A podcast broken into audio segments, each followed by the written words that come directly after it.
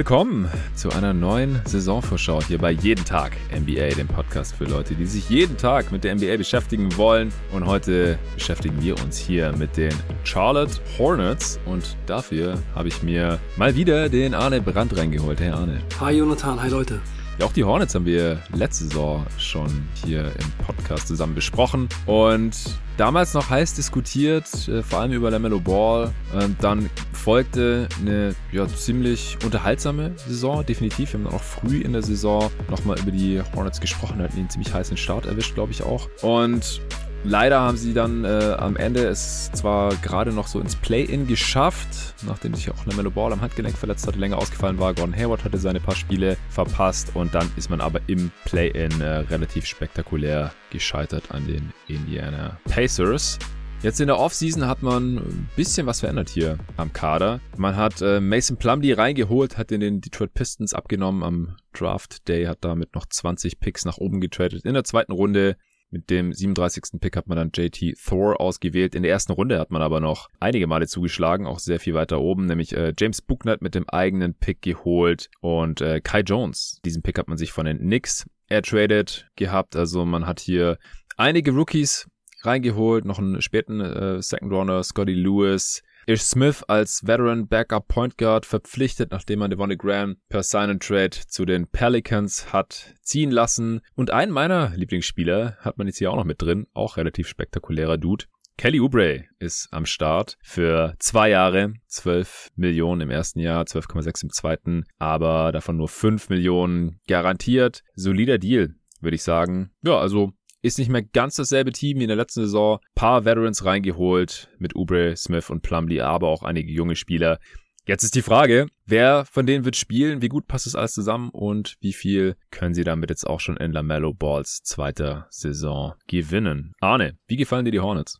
Ja, mir gefällt das Team ziemlich gut, muss ich sagen. Also ich finde, es ist eine ganz schöne Mischung aus jungen Leuten mit viel Potenzial und ein paar Leuten, mit denen man auch Spiele gewinnen kann. Und in der letzten Saison hat man halt gesehen, dass dieses Team schon in der Lage dazu ist, guten Basketball zu spielen und relativ erfolgreich zu sein. Da hat man als, also bevor bevor Gordon Hayward sich verletzt hat, stand man bei 24 Siegen und 20 Niederlagen. So sechster Platz war das, mhm. glaube ich, in der Eastern Conference. Das war schon eine Überraschung und da konnte man schon sehen, dass auch mit LaMelo Ball als Rookie Point Guard das schon ziemlich gut läuft. Der ja am Anfang gar nicht gestartet ist und auch so ein bisschen gebraucht ja, hat reinzukommen. Da war dann noch Graham der Starter und dann irgendwann kam der Wechsel und da hatten die Hornets schon so einen Moment, wo ich gedacht habe, oh ja, hier entsteht was, da kann man schon sehen, da ist ein bisschen was Besonderes drin. Junge Spieler und trotzdem schon Erfolg. Aber wie es dann halt häufig kommt, wenn man Gordon Hayward im Team hat, leider hat er eine super Saison gespielt und sich dann eben verletzt und ohne Gordon Hayward und dann eben auch noch LaMelo Ball ging es steil bergab. Da hat man eine Phase gehabt zum Ende der Saison, wo man nur noch neun Spiele gewonnen hat und 19 verloren, obwohl Lamello dann noch wieder zurückgekommen ist. Aber es steckt halt schon Talent und ja, so ein bisschen Winning Mentality offensichtlich in diesem Team drin. Und jetzt ist natürlich die Hoffnung, dass man mit den Leuten, die man reingeholt hat, vielleicht das so ein bisschen besser aufgefangen werden kann, wenn da mal jemand Zeit verpasst. Und da wären Kelly Oubre und Ish Smith wahrscheinlich sehr wichtig und dann eben auch Plumlee für die Center-Position. Denn die Center-Position war letztes Jahr auch ein großes Problem. Das könnte vielleicht dazu führen, dass es besser läuft. Ja, man hatte da Zeller und Biombo jetzt viele Jahre gehabt. Die sind beide weg mittlerweile. Zeller fürs Minimum zu den Blazers und Biombo äh, ist kein NBA-Spieler mehr was wahrscheinlich auch genug über seine Qualitäten aussagt. Also ich glaube auch, ich bin nicht der größte Plumlee-Fan gewesen, gerade auch in Denver, teilweise in diesen äh, Two-Big-Lineups da mit Jokic und so, aber ich glaube auch, es ist ein Upgrade. Also vor allem, weil er bestimmt wahrscheinlich mehr zur Verfügung steht als Cody Zeller und natürlich auch besser ist als Biombo. Ja. Defensiv wahrscheinlich im Schnitt ein Downgrade gegenüber beiden, aber offensiv dafür kann er einiges mehr. Gerade kann er auch mal ganz gut passen aus dem High Post oder ein Kickout spielen oder ein Dump Off Pass und so für einen Center nicht schlecht. Ich glaube, der kann der Offense auf jeden Fall helfen. Und ja, Devonne Graham ist, ist schon irgendwie ein Verlust, aber von ihm war ich jetzt auch nicht der allergrößte Fan. Ist ein krasser Shooter, aber ansonsten ist er schon sehr, sehr limitiert. Und äh, ja, Ish Smith ist schon ein Downgrade, aber der kann den Ball auch pushen, ist ein solider Veteran von der Bank. Äh, Kelly Oubre, der bringt einfach Tiefe auf dem Flügel. Man ist auf dem Flügel sowieso einigermaßen tief, da mit Hayward, Bridges oder halt dann auch so, ja, mit Washington, der letztes Jahr auch viel auf der 5 dann gespielt hat, mhm. aber er eigentlich nur ein Forward ist mit 6-7. Und äh, ich glaube, da passt Oubre ganz gut rein, gerade wenn Hayward wieder einige Spiele äh, verpassen sollte. Sie haben halt mit Lamello und Ish Smith zwei Dudes, die dann da auch in Transition den Ball pushen und die richtigen Pässe spielen. Ja, auch Lamello sehr spektakuläre Pässe spielen kann, lange Outlets, Alley-Oops und dann halt mit Bridges und auch Oubre und dann auch äh, ein Dude wie Kai Jones, ja, auch Shoutout an dieser Stelle nochmal, denn er hat das äh, Reel auf Instagram, das äh, der gute Zero gemacht hatte für den jeden Tag NBA-Account auf Instagram, repostet in seiner Story. Also hat ihm anscheinend gefallen, fand ich sehr, sehr nice. Äh, also Kai Jones, bester Mann und äh, wie Torben es genannt hat, hier jeden Tag NBA-Schutzpatron. Ja, äh, auch sehr spektakulärer Spieler auf jeden Fall, super lang, athletisch. Also die haben da schon einige Dudes, die dann da auch in Transition einiges machen können. Die große Frage ist halt so, wie viel spielen jetzt hier die Veterans? Also ist man jetzt hier schon eher im, im Win Now dann auch von den Rotationen her? Oder kriegen hier auch die jüngeren Spieler noch mehr Chancen? Gerade Booknight, wie gesagt, relativ hoher Pick, aber er sah am ähm, Draftabend schon sehr enttäuscht aus. Ich glaube, der wäre gerne viel früher gepickt worden als ein Elf. Gibt man ihm jetzt schon die Chance, da im Backcourt was zu machen? Wie viel spielen halt Jones oder auch JT Thor, der auch ein sehr, sehr interessantes Prospect ist und äh, die jüngeren Spieler eben. Was denkst du? Also, wie sieht die Starting Lineup aus? Terry Rozier gibt's auch noch. Ich habe den Namen jetzt hier noch fast gar nicht erwähnt, aber der ist natürlich auch ja. noch da und hatte auch ein Career Year und sollte natürlich Starter sein. Ja, sehr guter Spieler. Ja, Lamello Ball, Terry Rozier, Gordon Hayward, äh, Miles Bridges und Mason Plumley in der Starting Five. Das mhm. ist, denke ich, relativ sicher, wenn sich jetzt hier nicht irgendwer verletzt oder ausfällt schon zum Saisonstart dann gehe ich davon aus, dass es so kommen wird. Und dann von der Bank PJ Washington auf Center, dann Kelly Oubre Power Forward und dann habe ich Martin, Cody Martin und Book Knight auf Small Forward Shooting Guard und Ish Smith auf Point Guard. Und ich denke, dass es erstmal für Kai Jones und JT Thor nicht viele Minuten geben wird. Und auch Nick Richards und Vernon Carey, Iwundo ja. und Kulboka da erstmal nicht wirklich Platz in der Rotation finden. Also, zweite Fünf nochmal ganz kurz. Smith, Book Martin, Book Knight, okay, Oubre und Washington, ja? Ja, genau. Und äh, Jalen McDaniels wäre in dem Fall auch dann mhm. erstmal nicht in der Rotation, den ich ja. aber auch einen interessanten Spieler finde, aber der, glaube ich, einfach noch mindestens ein Jahr braucht, bis er wirklich was beitragen kann. Ja, man kann hier auch so ein bisschen die Draft-Philosophie, glaube ich, ablesen. Ja, so lange Forwards, relativ athletisch, die interessante Skillsets mitbringen, also halt auch so sich in verschiedene Richtungen da noch entwickeln können, aber halt so dieser Body-Type, ja, mit McDaniels und jetzt eben dieses Jahr auch Jones und Thor, finde ich auch interessanter und besser als die zwei eher klassischen Bigs, die man letztes Jahr noch in der zweiten Runde gedraftet hat mit äh, Carey und Richards. Also ich sehe eigentlich auch nicht, dass die Rotationsspieler sind oder nochmal werden. Habe nee, ich damals schon nicht verstanden. Habe ich, glaube ich, letztes Jahr auch schon gesagt. So, ich verstehe nicht, wieso man gleich zwei von diesen Dudes draftet. Ja. äh, also ja, ich sehe es ähnlich.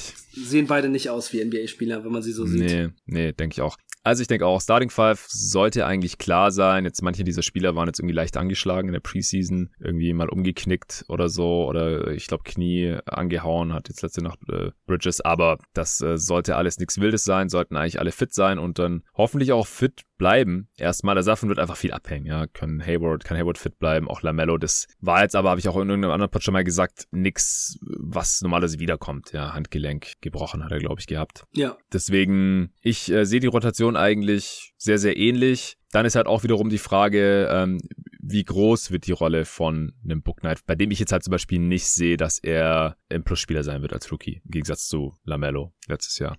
Aber ich glaube, die Rolle, die er bekommt, die liegt ihm jetzt gerade schon ziemlich gut. Also ich denke, das ist einfach das ist, was er macht. Er kommt aufs Feld und scored und das eben gegen hoffentlich dann eben nicht so gute Verteidiger in Second mhm. Units. Also der hat jetzt in der Preseason einfach losgelegt, ne? Der hat in 20 Minuten 20 Punkte gemacht, so, ne? Also der erinnert mich so ein bisschen an Lou Williams mit etwas mehr mhm. Athletik und der geht einfach durch die Defense, findet seine Würfe, kommt bis zum Korb, haut auch mal einen richtig krassen Jam raus und so und ich glaube schon, dass er das machen kann. Also ich glaube, Book Knight kann so ein Bankscorer für dieses Team sein. Nicht auf einem Championship-Team Banklevel, aber ich glaube für dieses Team, da kann er sich auch, glaube ich, ganz gut entwickeln. Meiner Meinung nach wird seine Rolle relativ groß sein. Ja, also ich denke auch, weil er einfach der, der höchste Pick von diesen Dudes ja. war. Und guck, guck dir die Bank an. Wer, wer von dieser Bank soll denn die Punkte machen? Und PJ Washington vielleicht. Ubre. genau. Hey, der hat schon mal fast 20 Punkte gemacht gehabt, ja. Ja, das stimmt. Also Ubri wird auch seine Punkte natürlich machen, aber ansonsten sind es halt alles keine Scorer, ne? Also PJ Washington könnte nochmal vielleicht äh, von der Bank das gleiche im Schnitt machen, wie er als Starter schon hatte, so 12 Punkte. Und ich finde es auch eigentlich ganz gut, dass er jetzt von der Bank kommt und dann mhm. eben vielleicht den Bankcenter macht. Also das wird er auf jeden Fall machen. Also das auch nochmal zur Center-Rotation. Also Plumlee ist wichtig und den brauchen sie auch. In vielen Matchups kann man das mit PJ Washington auf Center einfach nicht machen.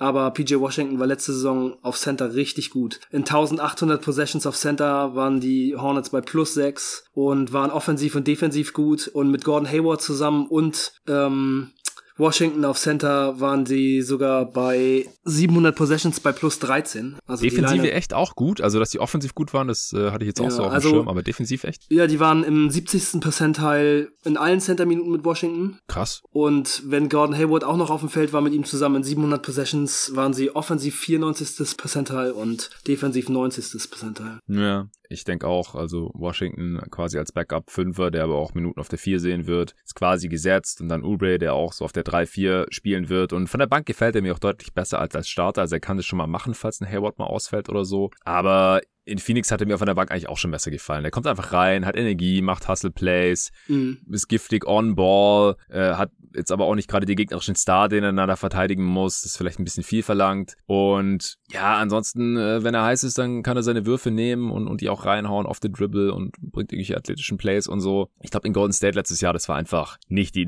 ideale Situation für ihn. Er war ein bisschen überfordert, dann hat er noch einen Shooting Slump gehabt. Und ich glaube, jetzt hier in, in Charlotte kann er sich ganz in Ruhe rehabilitieren und passt, glaube ich, in dieses Team einfach sehr, sehr gut rein. Und ja, dann äh, Booknight, ja, kann da bestimmt seine Bench-Scoring-Rolle äh, neben ihm irgendwie ausfüllen und dann ist Smith, verteilt die Bälle und äh, dann, glaube ich, läuft das so auch ganz gut. Ich finde es ein bisschen schade, dass eben gerade Kai Jones wahrscheinlich keine Rotationsminuten erstmal sehen wird. Thor auch nicht, aber die kann man dann ja irgendwie ein bisschen langsamer ranführen. Die sind halt auch beide noch ziemlich roh. Ja, ja, das stimmt wirklich. Also die erste Aktion, die ich von Kai Jones gesehen habe, war, er kommt rein, steht an der Dreierlinie, guckt nach links, guckt nach rechts, nimmt einen Dreier. Und äh, der Wurf war so, der war so aus dem Kontext von diesem Spiel und äh, man hat richtig gesehen, so, der hat nicht so richtig einen Plan, was er da gerade macht. Also, also das war schon so, dass ich gedacht habe, die Anlagen von ihm gefallen mir super gut und er ist so athletisch und er hat auch in der Summer League schon so ein paar heftige Plays gemacht und so. Und mir gefällt auch der Pick und ich glaube auch der Fit mit diesem Team und mit LaMelo Ball wird irgendwann in Zukunft bestimmt krass sein, aber der kann ganz gut diese Saison einfach sich noch langsam entwickeln und vielleicht ein bisschen G-League spielen und so. Also und genauso Thor, mhm. also den finde ich auch vom, vom Körpertyp her super interessant, wie du schon gesagt hast. Also das sind schon coole Picks, aber dieses Team hat halt schon ein bisschen Erfolg gehabt. Den will man sicherlich wiederholen und solange das gut läuft, werden die bestimmt nicht viel spielen. Bei mir lief es auch gut, als ich 2K mit denen gespielt habe, gegen dich und deine Bulls, habe ich mit denen dominiert, weißt du noch? nee, sowas wird. Aber da habe ja auch ich die Entscheidung für die getroffen und nicht die selber. ja, sowas wird immer direkt nach dem Abend geblitzdingst und dann ist das alles ja, weg. Ich erinnere mich so, als wäre es gestern gewesen. Ja, das ist die Mentalität, dass äh, wie Janis, ja, der vergisst auch, dass er gerade einen Freiwurf geairballt hat und dann der nächste ist drin. Zurück zu den Hornets. Ähm, Breakout-Kandidat, siehst du da jemanden? Ja, ich habe irgendwie das Gefühl, dass Miles Bridges diese Saison nochmal einen Schritt machen könnte. Mm. Torben hatte den, glaube ich, schon auf seinem MIP-Ballot äh, ziemlich weit oben, wenn nicht sogar ganz oben, wenn ich es richtig im Kopf habe. Also in der Realität ist er da nicht gelandet, aber der hat sich ja letztes Jahr schon auch ordentlich weiterentwickelt. Ja, der hat sich schon ordentlich entwickelt. Aber ich habe das Gefühl, da könnte noch mal was gehen, gerade wenn vielleicht Hayward noch mal ein bisschen Zeit verpasst oder so. Ich habe schon das Gefühl, dass er noch ein bisschen mehr machen kann. Contract ja. hier auch. Ja, Rosier, ich halt sehr viel von ihm und ich glaube, da geht auch noch ein bisschen mehr. Ich glaube, Rosier könnte sogar in seiner Karriere noch mal eine All-Star-Saison spielen. Uh. PJ Washington wäre auch schön, finde ich einen interessanten Spieler, aber da er jetzt erstmal von der Bank kommt, ähm, ist es wahrscheinlich nicht unbedingt der Fall. Hm. Ja, aber ey, Rosier, also in Charlotte, weil ich meine, wenn die Hornets gut sind und einen All-Star stellen, dann ist ja wahrscheinlich Lamello, oder?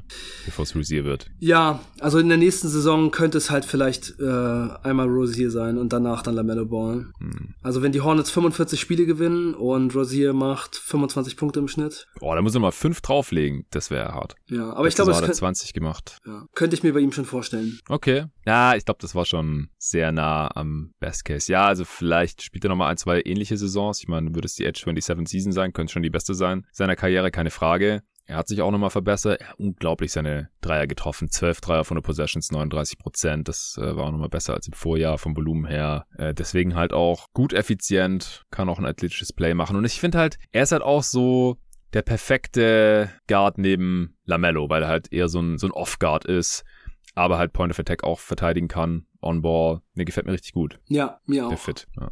Aber ich glaube, die Upside, die sehe ich nicht ganz so wie du. Okay. Ist äh, die, die Starting Five ist auch die beste Lineup oder ist es dann wieder mit Washington statt Plumlee? Ja, das denke ich schon. Also wenn es passt, wenn man es machen kann, wenn es jetzt nicht gerade gegen die 76ers oder gegen die Denver Nuggets geht, dann denke ich schon, dass es die beste ist. Also ich glaube immer, wenn man PJ Washington dann in der Crunch Time auf Center spielen kann, vom Matchup her sollte man es machen. Wenn man nicht dann komplett untergeht und mhm. ansonsten Bridges, Hayward, Rosie und Ball. Ja. Und ja, nochmal ein Satz zu LaMelo Ball. Ich glaube schon, dass es auch sein könnte, dass er in der nächsten Saison eine richtig krasse Saison spielt und schon so ein bisschen in höhere Sphären sich aufmacht. Dass er auch der beste Spieler des Teams wird, will ich auch nicht ausschließen, auch wenn da mit Rosier und Hayward schon noch zwei Veterans sind, die da auch was mitzureden haben. Aber ich glaube mhm. schon auch, dass das äh, der Fall sein könnte. Und ich glaube auch, dass LaMelo Ball der Spieler ist, bei dem es halt dann darum geht, wenn man den Best Case erreichen will, was ist bei ihm schon möglich, was ist schon drin dann könnte er das Team halt nochmal deutlich besser machen. Ja, das glaube ich auch. Also ich bin ja, wie gesagt, vor letztes Jahr im Dezember, ich will mal sagen vor einem Jahr, aber das ist noch nicht, noch nicht mein Jahr her. Da habe ich mich einfach noch gefragt, so, ja, wie ist es mit dem Wurf? Der sieht so funky aus. Wie ist es mit der Defense? Er hat in Australien keinen Bock gehabt zu verteidigen. Ähm, wie ist es mit dem Drive? Ja, wenn er kein Slashing-Game hat, kein Dribble-Drive-Game hat, dann äh, respektiert ihn Defense nicht so und dann ist das Playmaking nicht so viel wert alles zum Fenster raus eigentlich innerhalb weniger ja. Wochen. also du hast recht behalten hier äh, nochmal äh, in aller Form. Du hattest recht, Lamelo Ball ist ein krasses Talent. Er hätte an eins gedraftet werden müssen, hätte auf eins gehört an auf allen Boards, gar keine Frage. Hast ja äh, in der Cavs Preview hast du mich schon mal drauf angesprochen nochmal, weil wir damals in der Mockdraft David und ich Okoro an eins genommen haben und nicht Lamello äh, und ich auch Killian Hayes auf eins an meinem Board hatte und nicht Lamello. Und im Nachhinein hätte es Lamello sein müssen. Es ist, es ist wahr. Ich, ich krieche zu Kreuze. Ich glaube, das kann man jetzt nach 51 Spielen in dieser Liga, nur 31 Spielen als Starter einfach schon sagen. Das gibt selten, aber er hat einfach schon eine sau gute Rookie-Saison gespielt. Und ich glaube auch einfach, dass er mit seinem Spielverständnis und mit dem Shooting-Touch, den er jetzt halt auch doch schon bewiesen hat ähm, und mit der Länge, die er auch mitbringt und äh, reboundet und verteidigt auch genug und macht defensive Plays und Grab and Go und spielt geile Outlet-Pässe und alles war trotzdem jetzt auch schon als Rookie einigermaßen effizient immerhin mit einem 108er Offensivrating, 54% True Shooting. Ich glaube, das wird in der zweiten Saison auch schon deutlich besser mit der Effizienz. Und ich glaube auch, dass die totalen Zahlen steigen werden. Er wird von Anfang an starten und äh, dadurch auch mehr Minuten dann spielen. Also Letztes Jahr hat ihn ja Borrego dann schon auch, auch relativ konsequent gebencht. Ich glaube, das sehen wir jetzt auch weniger. Ja. Ich glaube auch, also der wird einen riesen Schritt nach vorne machen, einen größeren Impact haben und ich denke auch, er wird klar der beste Spieler schon sein, dieses Team in der zweiten Saison. Das, davon gehe ich eigentlich aus. Ja, mit 20. Ja, insgesamt stehen die Chancen dafür sehr gut. Und ja, was du auch eben äh, nochmal gesagt hast, ja auch die Defense zum Beispiel. Da bin ja. ich auch echt beeindruckt. Also wie er auch teilweise einfach so ganz locker Full Court Press die Leute richtig unter Druck setzt. Zum Beispiel Kyle Lowry gegen die Miami Heat und ihm richtig Druck macht und immer vor ihm bleibt, super schnelle Füße und so. Also seine Athletik ist schon krass und äh, auch defensiv ist da eine Menge Potenzial da und er macht halt auch immer wieder mal Plays und so. Das ist schon, das ist schon wirklich beeindruckend. Ja, also es gibt so ein paar Sachen, die ich an ihm gerade noch so ein bisschen verbesserungswürdig finde. Hau raus. Das ist zum Beispiel so, manche Sachen in seinem Spiel sind noch ein bisschen zu funky. Ich finde es eigentlich cool, dass er so viele ähm, Pässe drauf hat, so viele Finishes drauf hat und so. Aber er macht manchmal so Sachen, die echt unnötig sind. Zum Beispiel kommt er vom Flügel in die Zone rein, ähm, versucht einen harten Drive zu machen und den Layup und hält den Ball auf der Hand so ganz weit raus wie so ein, ja, wie so ein, wie so ein, als wenn der Kellner so ein so ein Teller auf den Tisch, ja, so ein, ja, ja, so ein, so ein Teller ja, auf den Tisch stellen will, ganz in der Mitte vom Tisch, so hält er den Ball super weit raus und dann kommt Kyle Lowry von hinten, den er gerade stehen lassen hat und kommt dann noch ran und blockt den. Also solche Sachen und dann auch manchmal so ein bisschen zu wild ähm, sein Spiel, aber ja, ich meine, letztendlich macht es dann eben auch viel von dem aus, was er so tut. Es ist halt alles, es sieht alles ein bisschen anders aus. Es ist alles so ein bisschen äh, eigen, sein Spielstil, seine Art zu laufen, zu dribbeln und so. Und das passt dann eben auch ganz gut rein. Und eine seiner größten Stärken, das hätte ich ja letztes Jahr auch gesagt, was sich jetzt auch gerade wieder zeigt, ist, wie viele Finishes er hat. Also wenn er einfach Richtung Korb geht, er kann Floater mit rechts, mit links, aus jeder Entfernung jeden Korbleger, den man so quasi ungefähr machen kann, mit rechts, mit links unterm Korb durch. Das geht halt alles und das macht ihn halt super variabel und total schwer auszurechnen und dazu halt seine Vision, das ist schon echt ziemlich beeindruckend. Geiler Spieler. Ja, ja ich denke auch. Also, wenn das noch nicht ist, dann wird er sehr bald einer der absolut besten Passer dieser Liga sein. Und da haben es ja auch Spieler, die so groß sind, also er wird ja mit 6'6 gelistet, aber ich glaube, es ist mindestens 6'8. Die haben es auch viel leichter einfach über die Defense zu sehen, wie LeBron, wie Luka Doncic. LeBron wurde jetzt auch bei der GM-Survey wieder zum besten Passer der Liga gewählt. Also ich glaube, dass er auf jeden Fall auf, auf dieses Niveau kommen kann. Einfach, wie gesagt, er hat die Vision und er hat die äh, Passing Skills. Das Spielverständnis wird auch immer besser werden mit der mhm. Zeit. Und das Spielverständnis ist, ist, ist ja jetzt ist schon sehr gut, groß. weil er auch schon so viele Jahre ja so semi-professionellen, professionellen Basketball gespielt hat.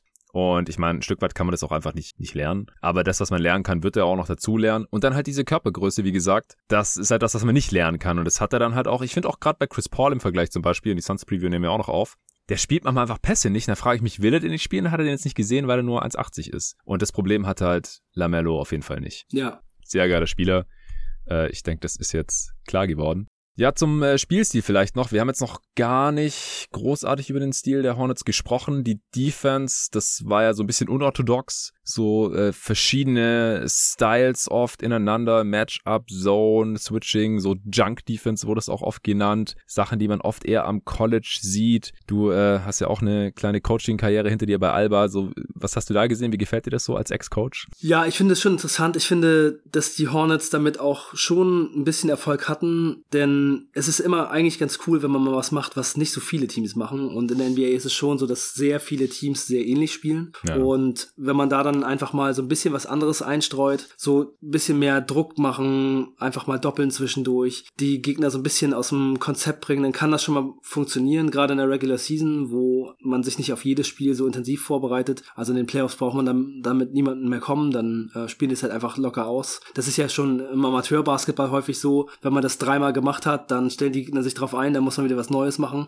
Aber mhm. ja, die Hornets haben schon, finde ich, das ganz gut hingekriegt mit ein bisschen mehr Druck und äh, einfach ja auch oft kleinen Lineups trotzdem ganz gut zu verteidigen. Und ich denke, das wird die nächste Saison auch wieder so laufen. Ich glaube, sie haben jetzt auch wieder Spielermaterial, mit dem das gut geht. Ich Smith ist wahrscheinlich ein besserer Verteidiger als Graham. Ja, das ist auch nicht schwer. Ja, ja, Cody Martin Cody Martin macht sich echt richtig gut. Also Cody Martin ist echt ein super Verteidiger. Der macht natürlich nicht ganz so viel für die Offense, aber defensiv auch echt stark. Von daher werden mhm. sie auch eine ganz gute defensive Bank haben. Ubri ist auch ganz gut. Jalen McDaniels ist ganz gut. PJ Washington ist ein super Small Ball Center. Und damit kann man dann schon ein paar Sachen machen, die andere Teams teilweise nicht machen können. Also von daher gefällt mir der defensive Mix schon ganz gut. Sie haben halt nicht so richtig krasse defensive Stopper und auch nicht besonders gute defensive Center. Aber mit der Mischung schaffen sie es dann doch wahrscheinlich besser als die Bottom 10 zu sein. Und das ist mit dem Kader schon eine ganz gute Leistung. Ja, ich denke auch. Also letztes Jahr haben sie es mit ähnlichem defensiven Personal auf Rang 24 geschafft. Offense war auf Rang 22. Ich meine, wir haben jetzt schon viel über Scoring, Shooting, Passing der verschiedenen Protagonisten hier gesprochen, aber willst du noch irgendwas zum offensiven Stil sagen, außer dass die viel in Transition gehen werden? Ja, sie haben in der Starting Five ziemlich viele Schützen. Das wird ganz gut passen. Von der Bank wird es dann so ein bisschen weniger jetzt. Also das wird, glaube ich, schon teilweise dann ein bisschen nötig sein, wirklich Lineups zu finden, wo man die Starter und die Bank gut mischt, dass man immer genug Shooting auf dem Feld hat. Also letztes Jahr war das, glaube ich, noch so ein bisschen besser ähm, mit Malik Monk und äh, Graham von der Bank. Mm. Dann in der zweiten Saisonhälfte. Jetzt hat man halt ja. Smith, der gar keine Dreier schießt. Cody Martin schießt wenig und Ubri ist auch shaky. Also da ja. und bei Bugner muss man auch mal gucken, ob er den NBA Dreier trifft. Also das wird schon dann sehr fraglich. Ja, Washington ist auch nicht deadly, also. Ja, Washington ist auch nicht deadly, aber der Schuss sieht gut aus und er nimmt ihn mit Confidence. Also könnte schon sein, dass diese Saison da mal so ein bisschen okay. was geht. Und wenn, wenn er Center spielt, wollte ich gerade sagen, dann ist es halt wieder schon so ein bisschen besser. Also ansonsten spielt man schnell, man spielt sehr viele Sets, wo sehr viel Rotation drin ist. Also Dribble-Handoffs und alles kommt aus der Bewegung in der Offense. Und LaMelo Ball ist auch wirklich ein Spieler, der immer sehr kurz den Ball in der Hand hat, kriegt den Ball, macht zwei Dribblings, passt den Ball weiter, macht einen Cut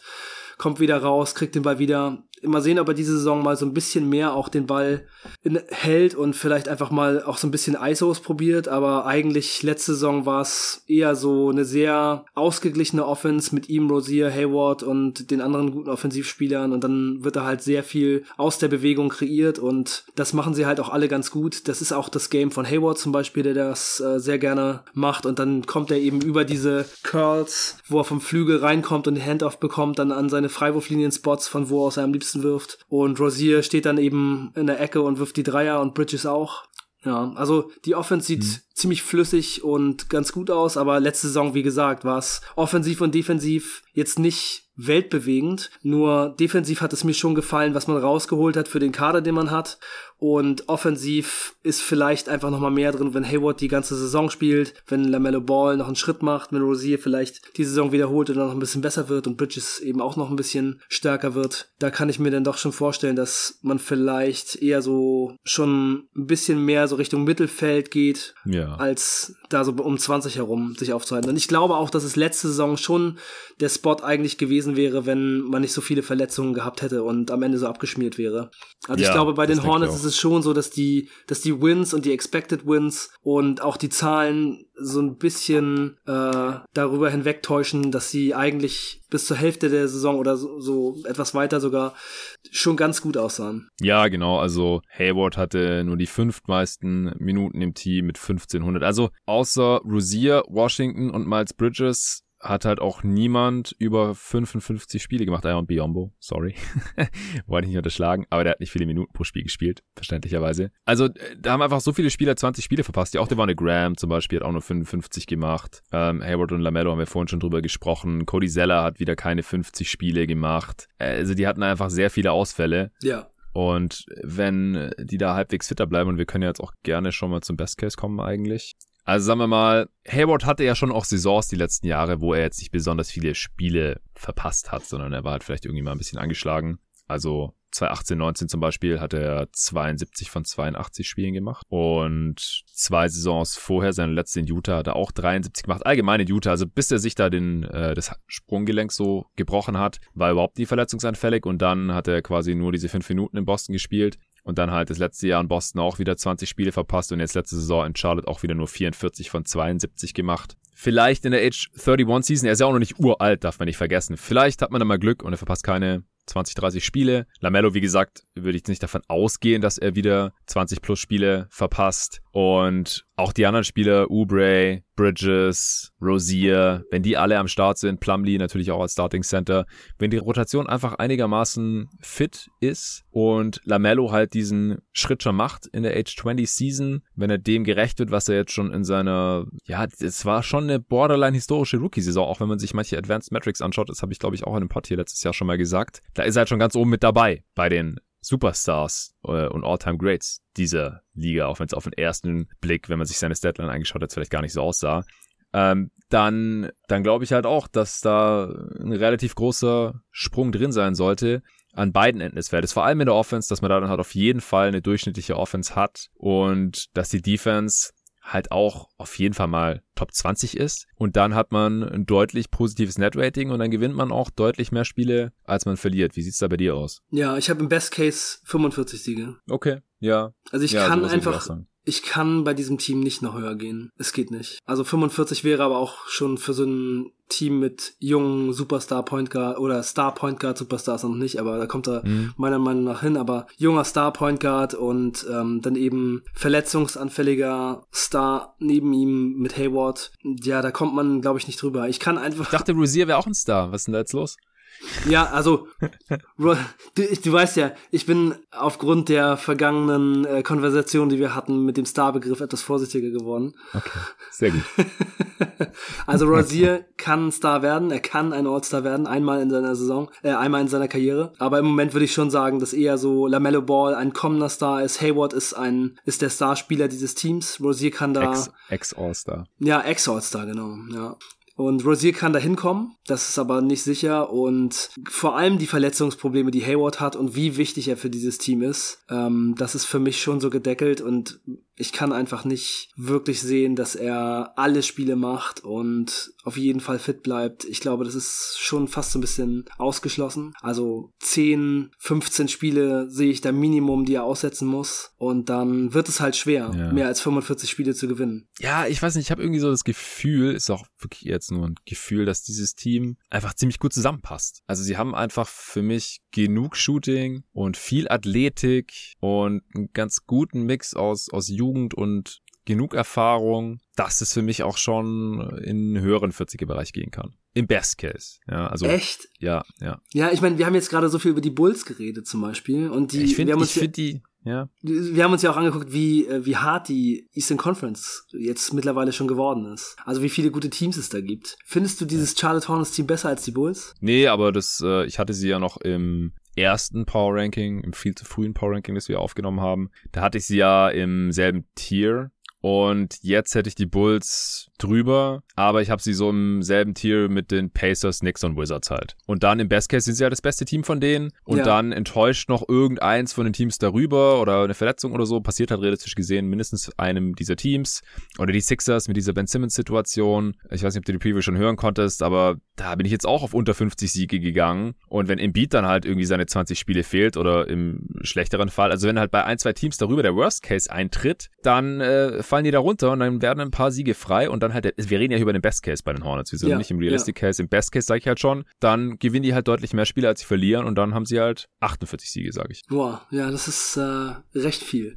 Interessant. Aber ja, es kann also, auf jeden wie gesagt, ich, ich finde es ja immer gut, wenn, wenn wir hier nicht äh, die exakt selben Zahlen haben. Ja, ja, ja, das ist auf jeden Fall gut. Ja, ein Satz vielleicht äh, meinerseits zu Simmons. Ich glaube, er wird spielen. Ich glaube, der. Oh, semi-hot take, finde ja, ich. Ich glaube, er kommt äh, jetzt wieder zurück zu den Sixers und er wird für die 76ers spielen. Dann wird er. Und warum, da frage ich mich halt, warum sollte er spielen und wieso sollten die Sixers dann Interesse dran haben? Naja, also er wird zurückkommen, weil er dieses ganze Geld sonst verliert. Ja, aber er muss nicht spielen, um das Geld zu bekommen. Er muss, er, er muss nur auftauchen. Das hat er jetzt gemacht weil er das weiß. Also er muss ja nicht, also er, er muss, er darf sich nicht querstellen und sagen, ich spiele nicht, sondern er muss kommen. Und jetzt können sich die Sixers aber trotzdem mit ihm zusammensetzen und sagen, ja, es ist besser für alle Beteiligten, wenn du jetzt nicht spielst, wenn du dem Lockerroom fern bleibst, weil Embiid hat keinen Bock mehr auf dich und dein Coach auch nicht. Und die anderen Mitspieler wahrscheinlich auch alle nicht mehr. Und dann spielt der nicht aus meiner Sicht. Ja, aber jetzt also kam ja schon so, er, es kamen ja jetzt schon so Kommentare von Joel Embiid, hey, komm, wir wollen nicht zurück und äh, ist alles nicht so schlimm. Und das haben die 76ers ja schon auch die ganze Zeit versucht zu äh, kommunizieren. Und ich glaube, für seinen Trade-Wert wäre es auch besser, wenn er spielt. Und ich glaube, wenn er schon wieder zurück ist und sowieso mit allen redet, dann ähm, und die Fans auch wieder sieht und die Fans mittlerweile vielleicht auch sagen, hey, komm, äh, Schwamm drüber, vergessen. Das glaube ich nicht. Das glaube ich echt nicht in Philly. Der wird sowas also, von ausgebuht werden. Manche, manche Fans werden das sicherlich tun, aber ich, ich weiß nicht, ey. Ich glaube, das dauert, das dauert ein, zwei Spiele und dann, äh, dann ist er wieder, dann ist er wieder dabei. Ich, ich kann es mir nicht vorstellen, dass er jetzt dann sich komplett rauszieht. Ich, also es ist einfach nur so mein Gefühl, dass er hm. einfach nochmal für die 76ers aufläuft. Es, es ist 100% Gefühl. Wir wissen es nicht. Nee, bis der Pod rauskommt, und bis der Pod rauskommt, gibt es wahrscheinlich schon wieder zwei äh, News, die das Ganze total überholen. Deswegen von mir nur noch einen Satz. Ich habe es auch auf Twitter neulich schon ausgeführt. Und äh, der Sixers Pod, der ist auch nach der News, dass äh, Simmons eben jetzt wieder aufgetaucht ist in Philly und gesagt hat, hey, ich bin jetzt übrigens wieder da. Der ist dadurch nicht weniger aktuell geworden, weil ich halt immer noch der Meinung bin, dass er kein Spiel mehr machen wird für Philly, weil das ist einfach eine zu große Distraction. Ich meine, guck dir mal an, was Brooklyn gemacht hat mit Kyrie, der ja jetzt einfach nur die Heimspiele nicht hätte machen können. Der hätte trainieren können und die Auswärtsspiele machen können. Die haben trotzdem gesagt, nee, kein Bock drauf. Ganz oder gar nicht. Sowas können wir nicht brauchen. Und finde ich auch gut und konsequent. Und ich, ich glaube halt, also die Sixers mussten ja immer sagen, hey, komm her, die dürfen ihn ja nicht aussperren. Das ist auch nicht erlaubt. Und er hatte halt keinen Bock drauf und hat gedacht, er kriegt trotzdem seine Kohle. Dann hat er gemerkt, oh shit, ich habe jetzt hier schon eine Million verloren, weil ich schon drei Preseason Games verloren habe. Das ist schon bisschen viel Geld. Und deswegen gehe ich jetzt mal hin. Aber ich glaube nicht, dass der spielen wird. Ich glaube auch nicht, dass dem Tradewert helfen wird, weil ich meine, was soll er denn jetzt zeigen? Was, was da auf einmal sein Tradewert total. Also soll er jetzt auf einmal Dreier nehmen und die dann treffen? Glaube ich nicht. Freiwürfe besser treffen? Glaube ich auch nicht. Also sein er ist, was er ist und das wissen auch die anderen. Ich glaube eher, dass der Tradewert dadurch steigt, dass er halt spielt und die 76ers sagen können, hey, guck mal hier, Leute, wenn ihr kein geiles Paket gebt, dann behalten wir den. Weil er spielt ja für uns und er spielt mm. wie ein hm. All-Star, weißt du?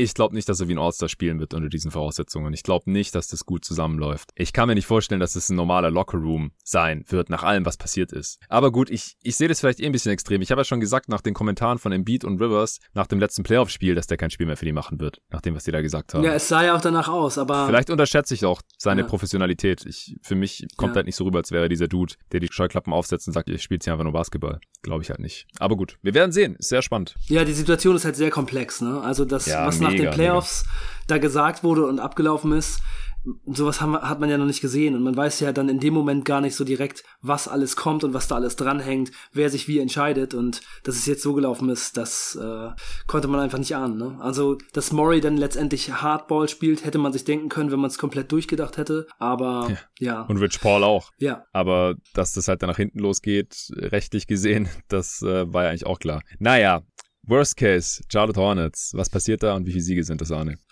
Ja, im Worst Case verletzt sich Gordon Hayward und äh, vielleicht einfach noch ein, zwei von den anderen Leistungsträgern, die mal Spiele verpassen. So kommt man dann auf 35 Siege, würde ich sagen. Also man erkennt dann vielleicht so auch mm, in der zweiten Saisonhälfte, dass man nicht so richtig dranbleiben kann, vielleicht das Play-in schon so ein bisschen davonläuft. Also ich sehe es nicht als so besonders realistisch an. Ich glaube eher, dass das Team dann nochmal so eine Saison spielen würde wie letztes Jahr und dass durch die Play-in-Plätze man ein bisschen eher dranbleibt. Also hm. ich habe Worst Case 35, aber ich sehe nicht so unbedingt, dass sie dahin kommen. Also es kann sein, aber nicht, nicht so besonders realistisch. Ja, also das ist ja im Prinzip einfach die letzte Saison vom Netrating her. Da waren sie auch auf Kurs 35 Siegen auf eine 82 Spiele-Saison umgelegt. Und ich denke auch, es ist ein anderer Kader. Aber so vom Ergebnis her könnte das dann halt ähnlich laufen. Du hast die Verletzung schon angesprochen. Und dann äh, gibt man halt wahrscheinlich auch ein paar Minuten von Plumlee einfach an äh, Jones oder Thor oder äh, ja, die Minuten von Hayward gehen dann halt auch irgendwie an solche Dudes. Buchner bekommt eine größere Rolle, darf vielleicht auch das Playmaking von der Bank übernehmen anstatt Ish Smith oder so. Das äh, kann auf jeden Fall passieren. Und dann ist halt eine Übergangssaison, man sagt sich dann, okay, dann haben wir halt nochmal einen höheren Pick. Ja, dann denke ich auch, könnte es wieder 35 werden. Aber weniger glaube ich jetzt eigentlich nicht. Ich meine, das Team ist ja auch einigermaßen einigermaßen tief. Ja, sie sind schon auch ein bisschen tiefer, gerade so für einen Hayward-Ausfall etwas besser gewappnet als in der letzten Saison. Ja, also Ende letzter Saison hat doch auch McDaniels irgendwie so 30 Minuten pro Spiel gespielt oder so. Das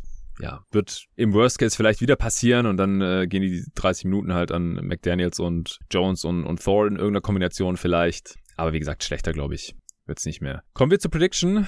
Da schauen wir uns wie immer die Over-Underline an und überlegen, ob wir da drüber oder drunter wetten würden, wenn wir müssten. Und die liegt bei 38,5. Ja, da bin ich drüber. Also ich sag 40. Oh, da bin ich noch drüber. Ich sag 42. Ja, du bist ein bisschen positiver, was die. Ja, irgendwie schon. Aber ja, vielleicht ist es Kelly Oubre.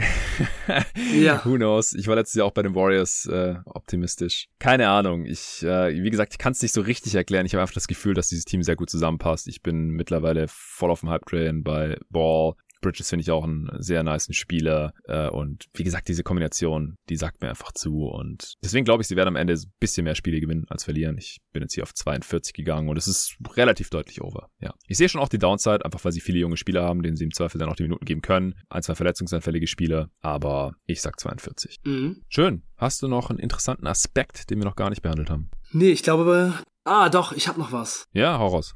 Ich habe es mir fett oben aufgeschrieben, aber nicht da, wo der interessante Aspekt immer steht.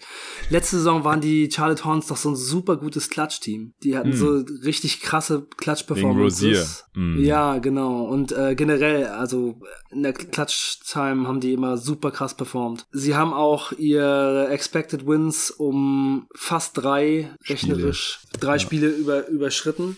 Und das ist etwas, was auf jeden Fall nochmal zu bedenken ist, wenn man darüber nachdenkt, wo dieses Team landet, ob sie das nochmal wiederholen können.